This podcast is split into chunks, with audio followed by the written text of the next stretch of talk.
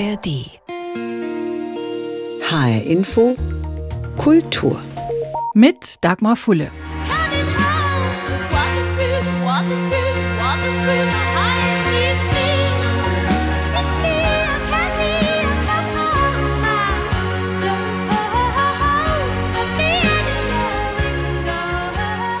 Kate Bush sang über den britischen Buchklassiker Sturmhöhe von Emily Bronte.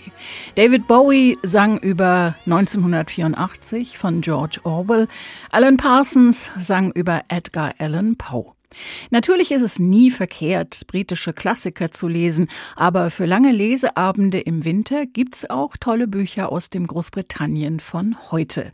Zum Beispiel Florence Butterfield und die Nachtschwalbe von Susan Fletcher mit einer 87-jährigen Protagonistin, die geistig ausgesprochen ausgeschlafen ist, die in einem Altenheim lebt und dort nicht nur einen Mord aufklärt, sondern vor allem ihr ganzes Leben Revue passieren lässt.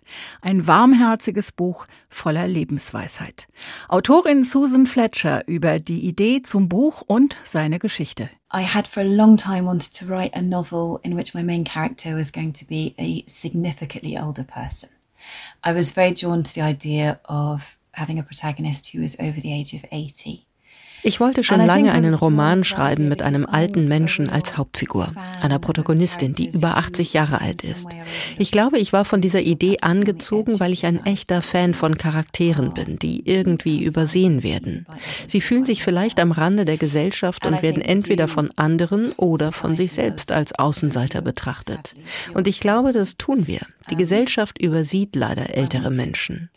Ich wollte diese Figur im Roman haben, die von allen unterschätzt, aber am Ende mit Ruhm und Ehre belohnt wird. Überraschung. Die Idee dazu hatte ich schon eine ganze Weile. Der tatsächliche Auslöser zum Schreiben war dann der Lockdown im März 2020. Ich lebte allein in einer Wohnung und wie jeder andere hatte ich Angst, wusste nicht, was kommen würde. Ich habe mir Sorgen gemacht, um mich selbst, aber hauptsächlich um meine Eltern, die über 80 waren und um Freunde mit angeschlagener Gesundheit. Während des Lockdowns gab es in Großbritannien jeden Abend im Fernsehen Statistiken über Menschen, die an diesem Tag an Covid gestorben waren oder genauer gesagt über Menschen, die innerhalb von 28 Tagen nach dem positiven Covid-Test gestorben waren. Und diese Zahlen waren erschreckend genug. Aber dann gab es noch eine zweite Statistik und das waren die Todesfälle in Pflegeheimen und Altenheimen. Ich weiß immer noch nicht wirklich, warum diese Zahlen separat präsentiert wurden. Es mag einen guten Grund dafür gegeben haben, aber für mich fühlte es sich an, als würden diese Todesfälle getrennt behandelt, weil sie irgendwie weniger wichtig waren. Das hat mich damals verärgert und es ärgert mich jetzt. Ich rede darüber und spüre, dass ich immer noch wütend bin, weil niemand das Recht hat zu sagen, dieses Leben ist weniger wichtig als jenes. Diese Wut hat mich aufgerüttelt und inspiriert. Obendrein war ich allein in meiner Wohnung. Niemand durfte rein und ich durfte nicht länger als eine Stunde am Tag raus. Also eine wirklich fruchtbare Zeit, um ungestört einen Roman zu schreiben. Because whoever has a right to say this life matters less than this one. So this this sort of anger, I suppose, was quite galvanizing. And I realized that here I was in my flat on my own. Nobody was allowed in. I wasn't allowed out for more than an hour a day. This was a really fertile time for me to sit and write a novel uninterrupted. Susan Fletcher also schrieb. Sie schrieb mit und über Florence, einen durch und durch netten und freundlichen Menschen, so sagt sie. Einen Menschen, den sie gern während der Pandemie, während des Lockdowns den ganzen Tag um sich haben wollte, wenn sie am Schreibtisch saß. Mit Humor, versteht sich. Und mit einer langen und bewegten Lebensgeschichte, die sie in dem Buch nach und nach auspackt. Ja, der Kriminalfall im Altenheim spielt schon auch eine Rolle, von Florence überhaupt erst als solcher erkannt und am Ende gelöst. Und das hat auch Spaß gemacht, sagt die Autorin. Aber im Zentrum der Geschichte steht für sie die Erinnerung an ein Leben. I was told something lovely by a friend once about the idea of comparing people and, and their lives to a museum. So that if you took the Louvre and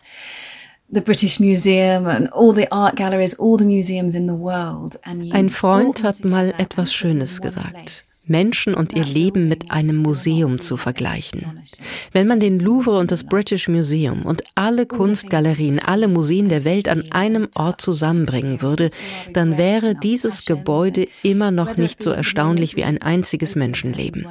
Wie all die Dinge, die wir sehen, fühlen, berühren und erleben, all unser Bedauern und all unsere Leidenschaften. Der Moment, in dem wir eines Morgens die Vorhänge öffnen und Vögel vom Rasen auffliegen sehen, dieser eine Moment ist Kunst. Ein Moment voller Schönheit, nur für uns. Niemand sonst hat es genau so gesehen. Und in jedem menschlichen Leben wimmelt es nur so von solchen Momenten, die kostbare Kunstwerke sind. Wofür ist also dieses Buch da? Ja, es gibt ein Verbrechen im Altenheim, das aufgeklärt werden muss, und Florence tut das. Aber ich wollte den Lesern vor allem das Museum ihres Lebens zeigen. Kommen Sie durch die Vordertür rein. Ich werde Sie durch alle Räume des Lebens dieser einen Frau führen, damit sie all die Verluste und Lieben und das Lachen sehen können. All die Dinge, die für sie wichtig waren, die sie verletzt haben, die sie schätzt. All diese Dinge sind hier in diesem Buch. Ich wollte den Reichtum eines Menschenlebens zeigen, insbesondere eines Lebens, das von außen vielleicht substanzlos aussieht. From the outside look maybe insubstantial. Ein schönes Bild, finde ich, das Leben als Museum mit vielen Räumen und ungezählten einzigartigen Erlebnissen und Erfahrungen. Florence Butterfield schaut im Roman zurück auf dieses Leben und entwickelt dabei eine ganze Menge echter Weisheit. Dabei ist sie ziemlich genau doppelt so alt wie ihre Erfinderin. Wie also war es Susan Fletcher möglich, sich in die Gefühle und Gedanken einer 87-Jährigen zu versetzen? I speak to you now. I'm 44. I'm soon to be 45. And I recognize that you probably have many listeners who will be thinking, oh, she's only 44. She's so young. Um, but there must also, I'm sure, be some listeners who recognize it's not ich bin 44 und werde bald 45. Viele Ihrer Hörer werden vielleicht denken, ach, sie ist so jung. Aber ich bin mir sicher, einige erkennen auch, dass es nicht so jung ist. Mitte 40 ist eine interessante Zeit, besonders als Frau, weil man anfängt, den Alterungsprozess aus nächster Nähe zu beobachten, die Veränderungen zu sehen. In Zukunft werde ich mir dessen sicher mehr und mehr bewusst werden. Ich habe das große Glück, dass ich meinen Eltern sowohl geografisch als auch emotional sehr nahe stehe. Sie sind jetzt in ihren 80ern und so konnte ich die Veränderungen, die mit ihnen und ihrem Leben geschehen, aus der Nähe verfolgen. Wie sie sich physisch verändern, was sie noch tun können und was nicht mehr. Außerdem führe ich Gespräche mit Freunden, die etwas oder auch deutlich älter sind als ich. Also ich fühle mich ziemlich gut über den Alterungsprozess informiert, weil ich ihn erlebt und miterlebt habe. Diese Idee von Menschenleben als Museen zeigt meiner Meinung nach auch, dass jemand vielleicht 87 Jahre alt ist, aber gleichzeitig immer noch 20 und 40 und 60.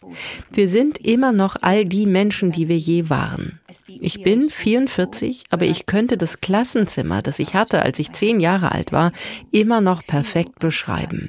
Ich fühle mich immer noch als dieselbe Person, bin immer noch zehn Jahre alt. Florence ist also in jedem dem Alter, in dem sie je war. Sie ist 87, aber sie ist auch immer noch die Zehnjährige oder die, die um die Welt reist oder die, die über ein Tor auf dem Bauernhof springt. In gewisser Weise war das also keine so große Herausforderung. Du musst nur ehrlich über ein Leben schreiben und darüber, wie jemand dieses Leben fühlt und erlebt, unabhängig vom Alter. She's all of these things. So in a way, that wasn't such a challenge. You just have to write honestly about a human life and how someone feels and experiences that life, regardless of age. Sagt Susan Fletcher über Florence Butterfield, die sich auch irgendwann fragt, was wäre eigentlich, wenn ich nochmal zur Welt käme und von vorn anfangen könnte? Und die dann zu der Erkenntnis kommt, ich würde alles wieder ganz genauso machen samt meiner Fehler. Mein Leben war alles andere als perfekt, aber auf seine ganz eigene Art voller Abenteuer, Freundschaft und Schönheit. Hätte ich was anders gemacht, wäre all das vielleicht nicht da gewesen.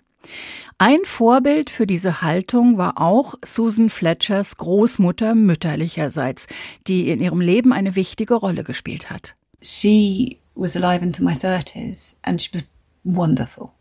And charismatic and cheerful, passionate reader, passionate writer. Sie lebte, bis ich über 30 war. Sie war wunderbar, charismatisch und fröhlich. Sie hat leidenschaftlich gern gelesen und geschrieben, wäre gern selbst Schriftstellerin geworden. Das hatten wir gemeinsam, neben vielen anderen Dingen. Sie hat die Figur der Florence inspiriert, weil sie gegen Ende ihres Lebens, genau wie sie, einen Teil ihres Beins verlor und einige Jahre im Rollstuhl saß. Das muss schrecklich für sie gewesen sein, beängstigend und natürlich enorm schwächend. Aber sie blieb fröhlich, tat die Dinge, die sie tun wollte, zumindest wenn sie körperlich dazu in der Lage war. Sie war einfach sehr positiv, zumindest von außen betrachtet. Vielleicht war sie es in manchen Momenten nicht, aber sie war wirklich gut darin, das Beste aus ihrer Situation zu machen. Deshalb wollte ich ihr besonders danken, weil ich sie bei mir spüren konnte, als ich dieses Buch in meiner Wohnung im Lockdown schrieb. Florence ist nicht sie. Es gibt diese Ähnlichkeiten in Bezug auf den Rollstuhl und diese positive Einstellung. Aber Florences Leben war nicht das Leben meiner Großmutter. Nichtsdestotrotz denke ich, dass die beiden sich sehr gut verstanden hätten. Sie hätten bestimmt zusammen einen Single Malt Whisky getrunken. Nevertheless, I think they would have very much got on with each other. They would certainly have shared a single malt whiskey together, I think. Die Geschichte von Florence Butterfield ist also ein Buch über eine Lebensgeschichte, ein Buch über einen Kriminalfall und auch ein Buch über die Liebe. It is absolutely a book about love. That is the overriding feeling that I wanted to have running through this book. And all the different kinds of love as well. I think it's very easy to focus on romantic love. That's what literature tends to do. It's what es ist absolut ein Buch über die Liebe, über alle verschiedenen Arten von Liebe. Es ist sehr einfach, sich auf die romantische Liebe zu konzentrieren. Das tun die meisten Bücher und Filme. Und sicherlich steckt in diesem Buch viel romantische Liebe für Florence. Aber ich wollte auch die Liebe zwischen Freunden feiern. Es gibt in der Geschichte eine Figur namens Pinky Underwood, Florence beste Freundin. Für mich ist sie eine Heldin des Romans, weil ihre Liebe bedingungslos ist und niemals stirbt. Oder da ist die Liebe von Florence Eltern zu ihr und umgekehrt. Ich denke gerne, dass auf jeder einzelnen Seite dieses Buches in der einen oder anderen Form Liebe steckt. Aber ja, ich wollte auch, dass dies ein Buch ist, in dem sich eine Frau mit 87 Jahren verliebt. Warum nicht? Wir sehen das nicht sehr oft. Wir denken nicht, dass Verlieben etwas ist, das im späteren Leben passiert. Aber ich sehe keinen Grund, warum das nicht der Fall sein sollte. Vor kurzem habe ich mit ein paar Freunden ein älteres Paar Hand in Hand gehen sehen. Einer von uns sagte, sieh dir das an. Ist das nicht reizend? Sie müssen seit Jahrzehnten verheiratet sein. Das ist natürlich ein wunderbarer Gedanke, aber ich dachte, vielleicht nicht. Vielleicht haben sie sich erst vor ein paar Monaten getroffen. Vielleicht ist das für sie der Anfang ihrer Liebesbeziehung und vielleicht haben sie sich ja sogar online getroffen. Wer weiß? Möglicherweise ist dies ein neues, aufregendes Kapitel in ihrem Leben, obwohl sie eindeutig über 80 waren. Ich weiß, wenn wir älter werden, nimmt die Fähigkeit ab, Dinge physisch zu tun. Ich kann keine Brücke mehr machen.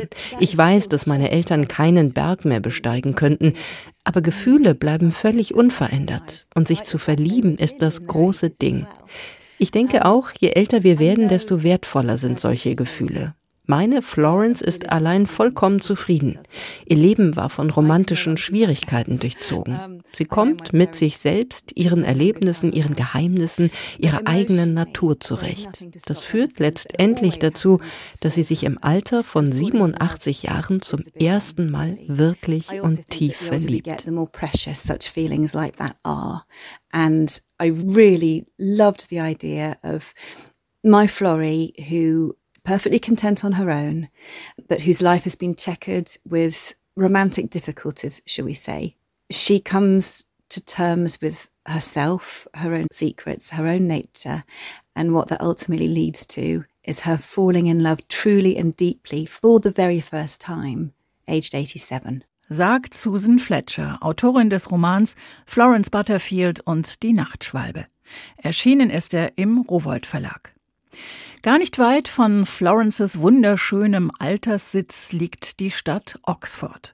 Dort leben im Jahr 1914 die Zwillingsschwestern Peggy und Maud. Sie arbeiten in der Buchbinderei der Oxford University Press im Arbeiterviertel Jericho und sie leben auf einem Hausboot auf dem Kanal, einem Hausboot voller Bücher. Peggy träumt davon, eines Tages an der Universität zu studieren, aber ihr wird gesagt, dein Job ist es, die Bücher zu binden und nicht zu lesen. Und dieses Buchbinden ist Anfang des Ersten Weltkriegs noch ein sehr mühsames Unterfangen mit viel Handarbeit. Autorin Pip Williams erzählt in ihrem Roman Die Buchbinderin von Oxford von Frauen, die in einem harten Job arbeiten und in einer Männerwelt, die nicht viel von ihnen hält. Um ein ähnliches Thema ging es auch schon in ihrem letzten Buch. Auch diesmal habe ich mich wieder vor allem für die Welt einer Frau und ihres Berufs interessiert. Und ich habe mich dafür interessiert, wie Bücher eigentlich hergestellt werden. Wenn wir ein Buch in der Hand halten, ist es vielleicht etwas Kostbares für uns, aber wir denken wohl eher selten an all die Hände, durch die es gegangen ist, bis es uns erreicht hat. Dieser Prozess ist wirklich spannend. Als ich die Sammlerin der verlorenen Wörter geschrieben habe, hatte ich einen Anlass, in die Archive zu gehen und zu versuchen, ein bisschen mehr herauszufinden über die Frauen, die in der Buchbinderei gearbeitet haben. Das Thema war ein Bestandteil meines Buches. Ich wollte mehr darüber wissen. Die Archive der Universität Oxford sind riesig und unglaublich beeindruckend. Sie gehen zurück bis ins 16. Jahrhundert und ich habe jede Menge Informationen gefunden über alle nur denkbaren Aspekte der Geschichte von Oxford University Press. Vor allem über die Jobs von Männern, aber nur sehr wenig über die Jobs von Frauen in der Buchbinderei. Ich wusste, was die Frauen machen. Sie falten die großen Seiten, die aus der Druckmaschine kommen. Zwei, drei, vier Mal, je nach Größe des Buches. Diese einzelnen Abschnitte fügen sie zu einem Textblock und nähen sie zusammen. Das bindet das Buch, das bindet die Geschichte. Anschließend übergeben sie es den Männern. Die sind dann für den Umschlag zuständig, den Ledereinband, die Schrift auf dem Titel. Das heißt, die Männer machen alles, was sichtbar ist. Die Frauen machen alles, was unsichtbar ist. Die Arbeit der Frauen ist vollständig hinter der Arbeit der Männer versteckt. Dieser ganze Prozess als solcher hat mich interessiert, aber auch auf der metaphorischen Ebene, als das, wofür er steht. Pip Williams erzählt in ihrem Buch sehr ausführlich von den einzelnen Arbeitsabläufen beim Buchbinden und nimmt uns auf diese Weise mit in eine den meisten von uns wohl bisher völlig unbekannte Welt. Darüber hinaus lässt sie Oxfords Stadtteil Jericho lebendig werden, so wie er im Jahr 1914 ausgesehen hat. Und dabei wollte sie möglichst genau sein. Well, I can literally walk the streets. I know how long it takes to get from the canal where um where Peggy's narrowboat would, would have been moored. I can walk, I can time myself, and I know how long it would have taken her to get to work. Ich kann dort im wahrsten Sinne des Wortes auf den Straßen unterwegs sein. Vom Kanal, auf dem Peggys Hausboot liegt, bis zur University Press. Ich kann ermessen, wie lange Peggy zur Arbeit gebraucht hat. Man muss gut aufpassen und sich immer fragen, was ist heute da und was war damals da. Zum Beispiel eine Brücke, war die auch damals schon gebaut? Auf solche Details musste ich achten. Ich habe glücklicherweise alte Stadtpläne bekommen können, sodass ich vergleichen konnte. Und ich habe viel Zeit im Oxfordshire History Center verbracht, um zu recherchieren, wie die Pubs damals geheißen haben. Manche haben ja ihre Namen mit den Besitzern gewechselt und ich wollte sicher gehen, dass alle Pubs oder auch Geschäfte den Namen haben, den sie damals tatsächlich hatten. Aber das Wichtigste war für mich wirklich jeden Morgen zum Kanal runterzugehen. Ich habe genau auf die Geräusche dort geachtet. Ich habe zugeschaut, wie ein Handwerkerboot vorbeikam, um an einem Hausboot etwas zu reparieren. So konnte ich mir vorstellen, wie Peggy und Mord sowas erlebt haben. Und ich habe mir die Flora und Fauna angeschaut. Ich gebe zu, ich war nur im Sommer dort, aber für den Rest gibt es YouTube. Um, I have to admit, I was only there in summer. Das ist voller Videos von Leuten, die auf Hausbooten in Jericho leben und dieses Leben auf dem Kanal zu allen Jahreszeiten dokumentieren.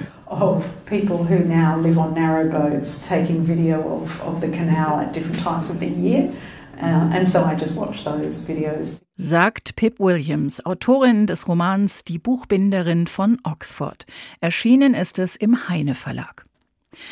Auch Annie Lyons nimmt ihre Leser mit in die Geschichte. Ihr Roman heißt Der Buchclub, ein Licht in finsteren Zeiten.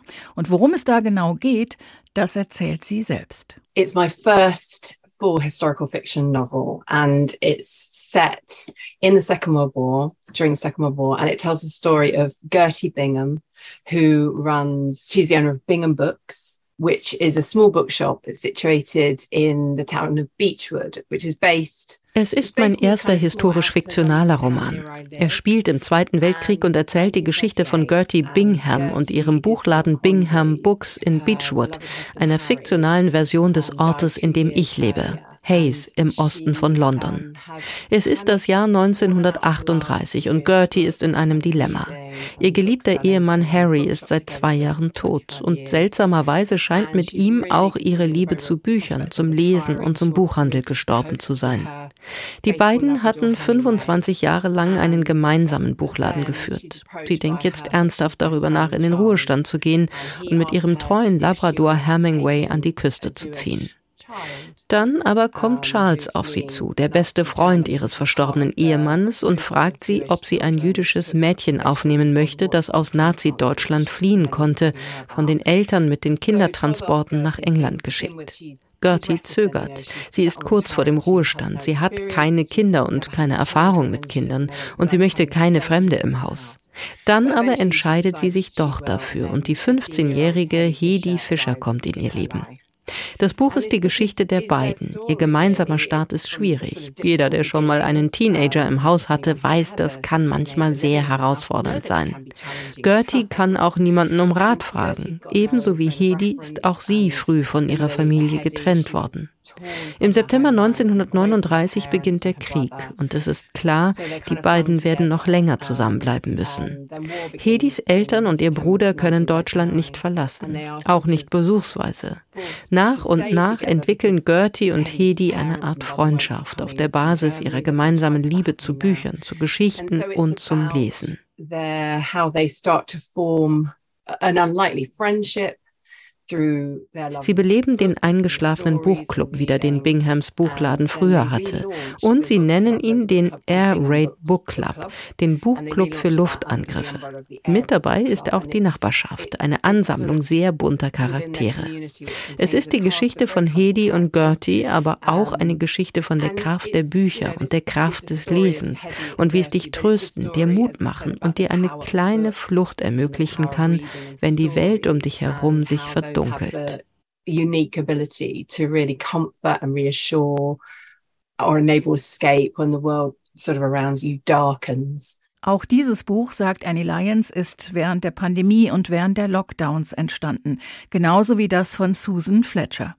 Annie Lyons war dabei vor allem von dem Gedanken angetrieben, was so eine Ausnahmesituation mit den Menschen macht, die in einem Stadtviertel als Nachbarn zusammenleben. Und sie hat Parallelen gefunden zu den Kriegsjahren. Man rückt enger zusammen, man unterstützt einander. Während der Pandemie war es vielleicht der Einkauf, den der eine für die andere erledigt hat, und in den Luftschutzbunkern des Romans ist es das Lesen und das Vorlesen, das den Menschen hilft. Recherchiert hat Annie Lyons im Londoner Imperial War Museum und in den Archiven der BBC. Sie schafft es, uns, die wir diese Situation glücklicherweise nicht kennen, einen Eindruck zu geben und ein Gefühl zu vermitteln davon, wie es den Menschen damals gegangen ist. Und sie bestätigt, was viele kennen, die Bücher lieben, dass Bücher, dass Geschichten eine große Kraft haben können. Der Buchclub Ein Licht in dunklen Zeiten von Annie Lyons ist erschienen als Rowold Taschenbuch. British Books, britische Bücher für lange Leseabende. Das war heute unser Thema in HR Info Kultur. Den Podcast finden Sie auf hrinforadio.de und in der ARD Audiothek. Mein Name ist Dagmar Fulle.